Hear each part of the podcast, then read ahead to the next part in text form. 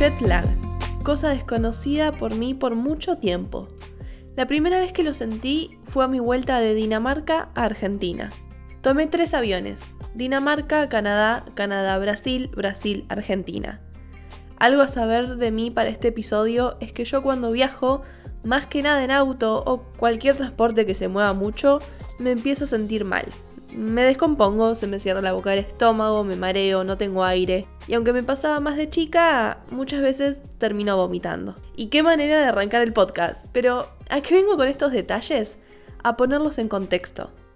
El jet lag, científicamente hablando, es un malestar temporal que afecta a quienes viajan por dos o más zonas horarias. Los síntomas pueden ser dolor de estómago, diarrea, constipación, cambios en el humor, malestar general y mal sueño. ¿Por qué el cambio de horario nos afecta tanto? Porque nosotros tenemos un reloj interno que no se ajusta tan fácilmente como los relojes de nuestros celulares y hasta nos puede tomar dos días volver a sentirnos bien, volver a reajustarnos. ¿Por qué les cuento esto? Porque quiero proponerles un término mixto. Jet lag psicológico.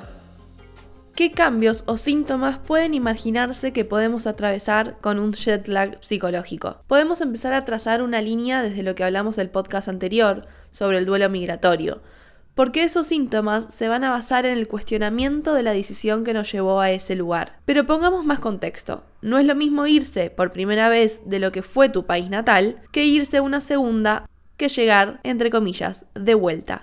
Y como siempre, cada experiencia va a ser única por el propio contexto y la propia historia. Pero ¿cómo atraviesa el cuerpo las expectativas y la realidad? Sabemos que siempre va a haber una diferencia entre estas dos situaciones. Vamos a entrar un poquito más en tema. Vamos a pensar en la situación de ir o volver a nuestro destino cuando migramos. Porque dejando un país, dejamos la vida que construimos ahí. Nuestros lugares favoritos, personas que conocemos, nuestras personas favoritas. Esto no significa que algo de eso se vaya a perder, pero sí va a sufrir un cambio. Cuando pasan muchos meses sin ver a nuestras familias y nuestros vínculos, podemos decir que también vamos a tener un jet lag emocional. Y esto puede estar más enfocado en las expectativas que se cruzan entre el lugar que dejamos y el lugar que vamos a ocupar. Y sí, dejar un lugar para no volver puede ser más difícil de lo que parece, esto lo voy a contar desde mi experiencia, porque me parece que de experiencias nos servimos, y de esto se trata el podcast. Es un proceso que puede ser muy crudo, para bien o para mal. Cuando empezás a ordenar cada cosa en tu vida para saber si te lo llevas o lo dejas ahí, y esto aplica desde la ropa, papeles, hasta lo que podríamos extender a vínculos, también te das cuenta de todo lo que construiste y cómo lo hiciste. Algo similar me pasaba antes de viajar en diciembre de 2022. Desde muy chica yo hice cierre de años. Me sentaba sola en mi cuarto con una velita prendida y escribía sobre cómo había sido mi año y sobre cómo quería que sea el próximo, qué quería cambiar y qué necesitaba hacer diferente para ser la persona que quería ser.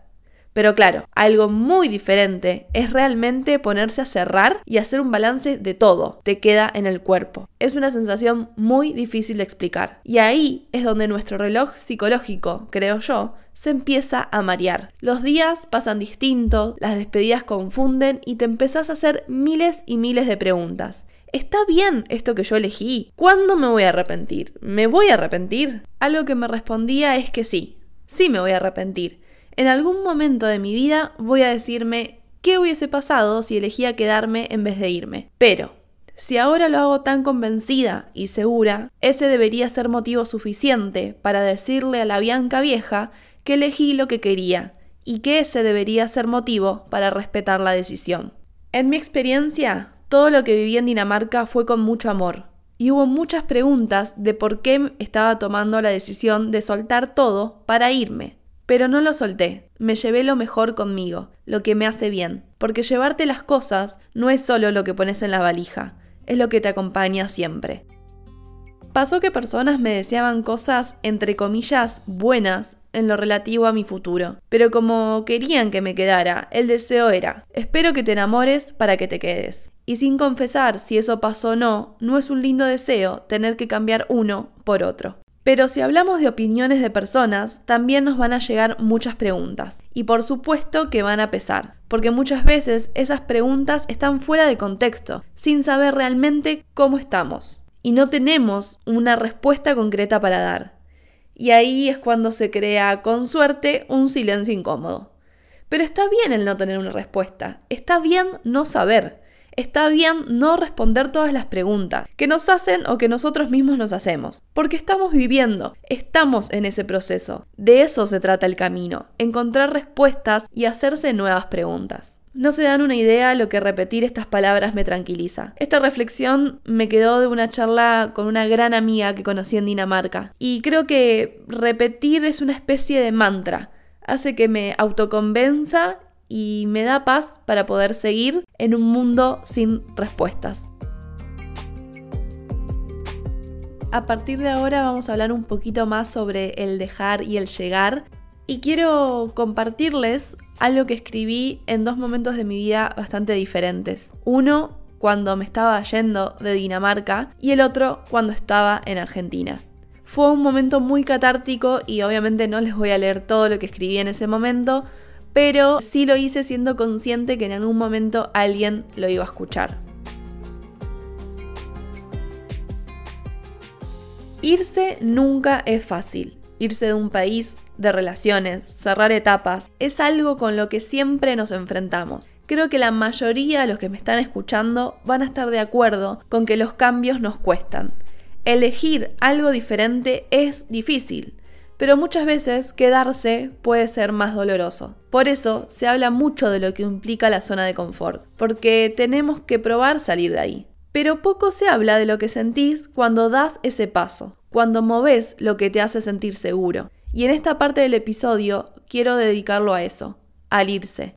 Tomar decisiones implica hacerle frente a nuestro deseo, conocerlo, tomarnos el tiempo de autorreflexión para saber por qué y qué queremos teniendo en cuenta que podemos hacer lo que pensamos que queremos, pero eso no termina siendo lo que nos hace bien. Hay un margen de colores infinitos. Lo que sí creo es que necesitamos seguridad, confianza en nosotros mismos, para poder romper con esa rutina, si es que ese es nuestro objetivo. Nos arriesgamos a perder el control que pensamos tener sobre nuestras vidas para enfrentarnos a lo desconocido.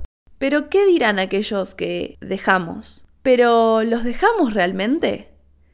En mi poco tiempo como migrante me di cuenta que algunos vínculos no pueden sobrevivir a este estilo de vida. Y no los hace menos verdaderos. El amor está ahí, pero no podemos exigir que los otros se amolden a nuestras decisiones, como tampoco puede pasar a la inversa, y hay que aprender a dejar ir cuando es lo que nosotros necesitamos, por más difícil que sea e injusto que lo sintamos pero muchos otros vínculos sí sobreviven. Se pueden adaptar como nosotros nos adaptamos al cambio, a la ausencia y a la distancia.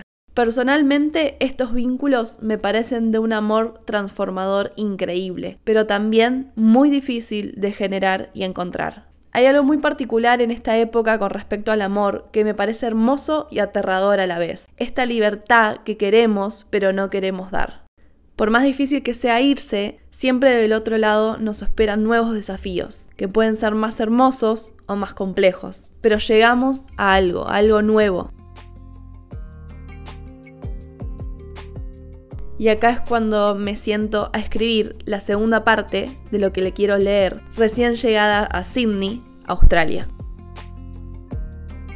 En el momento que estoy escribiendo ideas para esta segunda parte del episodio, Llevo exactamente 40 horas en una nueva ciudad, Sydney, para ser concreta, y adrenalina mucha. Y aunque lo que estoy viviendo sea completamente diferente a mis primeros días en Dinamarca, sí puedo sentir las mismas ganas de salir a explorar, no perder el tiempo y ver todo el más to-do list que hay. La expectativa en una nueva ciudad es inmensa y los sueños también. El miedo otro poco. Por las noches los pensamientos no frenan. Soñas mucho o no puedes dormir. Descansás pero es como si no durmieras. De día estás activo esperando la oportunidad.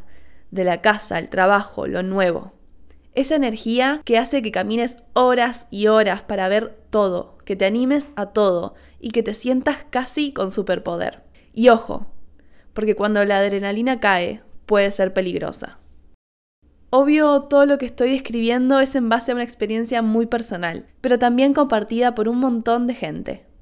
Cuando viajas con visas o con una situación similar a la que se puede imaginar que atraviesa un backpacker, hay muchas cosas compartidas. Esto de tener que solucionar dónde vivir, los papeles, bancos, entender el sistema de impuestos, cómo disfrutar del día, de la noche, cómo nos adaptamos a la nueva cultura, el idioma. Problemas comunes a situaciones de vida completamente diferentes. Muchos de nosotros también tenemos toda nuestra familia y amigos lejos, del otro lado del charco.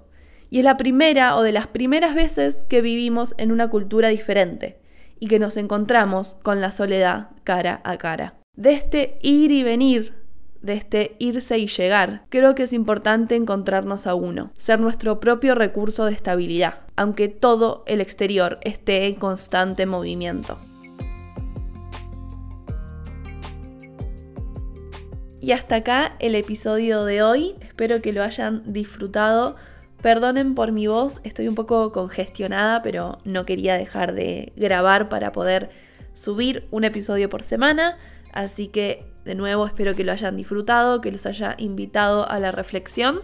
Espero que si me quieren comentar algo, compartir alguna de sus experiencias, lo hagan. Siempre me pueden contactar por mail o por Instagram. Mi Instagram es licenciada Bian.